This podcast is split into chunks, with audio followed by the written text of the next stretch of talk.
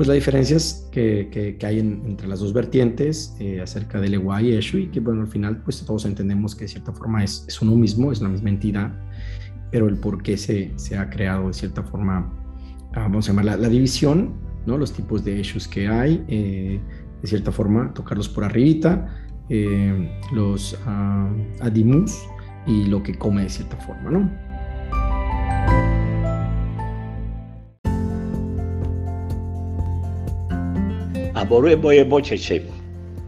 Cumplimos tres años y, prácticamente 130 episodios.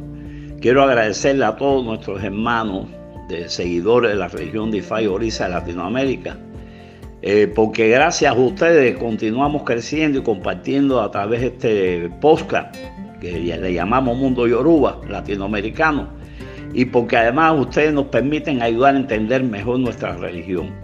Ya somos eh, aproximadamente más de 2.200 suscriptores en este, en este podcast, con más de 120.000 reproducciones y más de 11.000 escuchas en 90 países.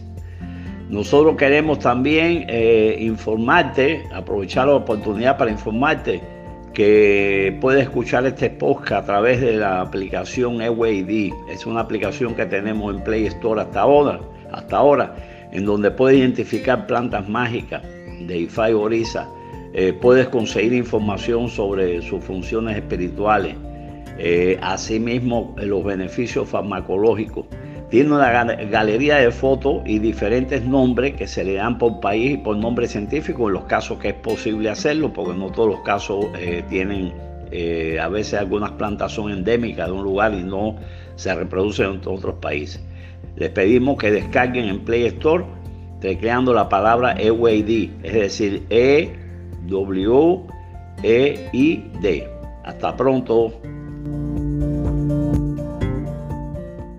La palabra elegua hay dos, hay dos vertientes. Una quiere decir ilegua, ilegua, bienvenido a casa o la casa, eh, eh, vienes a casa, Hecho viene a la casa, hecho entra a la casa, hecho es la bendición de la casa, y Y de ahí, eh, pues tú sabes que en América eh, el idioma se fue perdiendo y aparte que eran lengua muchas, sin ofender a nadie de los cubanos, todos para hablar, y se fue convirtiendo como el legua. La otra es que es hecho el el que es hecho de arcilla, hecho, hecho el ECBA es hecho de arcilla, posteriormente en Cuba lo hicieron de, concreto y de ahí dijeron que era el legua. Esas son las dos cosas que de alguna forma pues se han entendido por, por el legua, que siempre ha sido hecho, ¿no?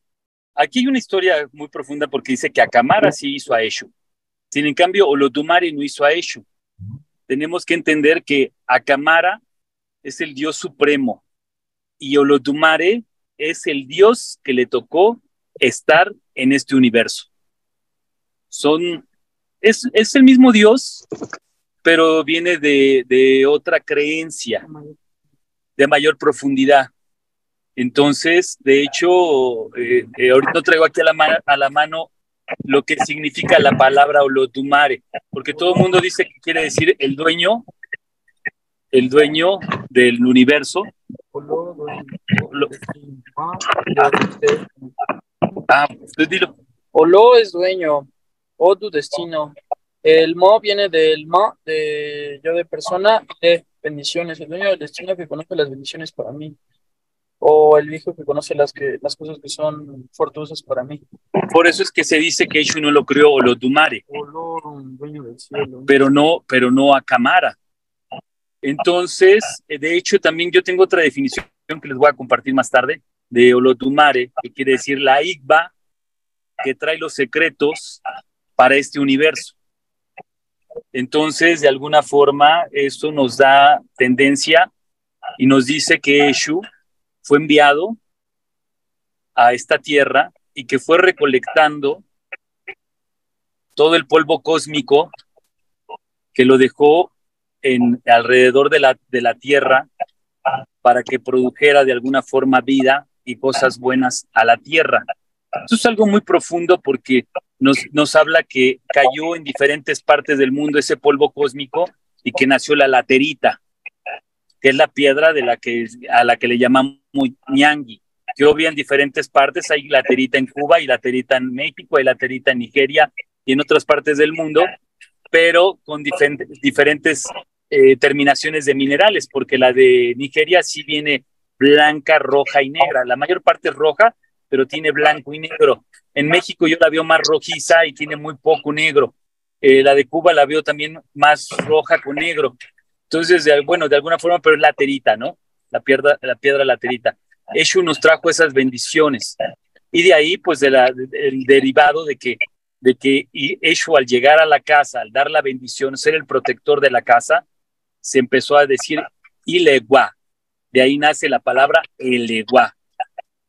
Tenemos que, profundizar de que Elegua o Eshu, pues no es de santero y de babalao, o sea, Eshu es Eshu y es para todo mundo, así como lo dice la adivinación, donde dice que eh, los babalaos, la Lu, la Lu, profetizaron para Urumila un guardián para que pudiera cuidar la tierra. Y al hacer la adivinación y hacer el, sacrificio, nació Eshulalu, que quiere decir el... ¿Cómo? Olailu, que quiere decir el protector o el vigilante o la suerte de la ciudad.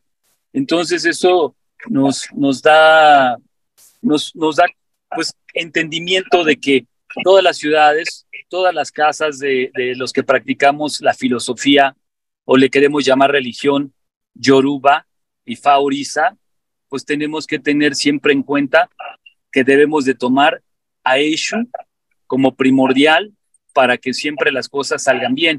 Él es el participante o él más allegado a una divinidad que tiene mucho que ver con todo lo que pasa en la tierra, la madre tierra, o que todo lo que tiene pasa en el universo, que de alguna forma Eshu es el más apegado o más allegado a Yamio Shoromoniga e incluso al mismo Lotumare. Entonces, por eso dicen que es el dueño de la encrucijada. Al tener esa, esa encrucijada o ser el dueño de la encrucijada, él tiene pacto directo con esas deidades. Puede hablar tanto con Orúmila como con Iyamio Shoronga, como con el mismo Lotumare. Por eso es súper importante tener a Eshu para que reciba los evos.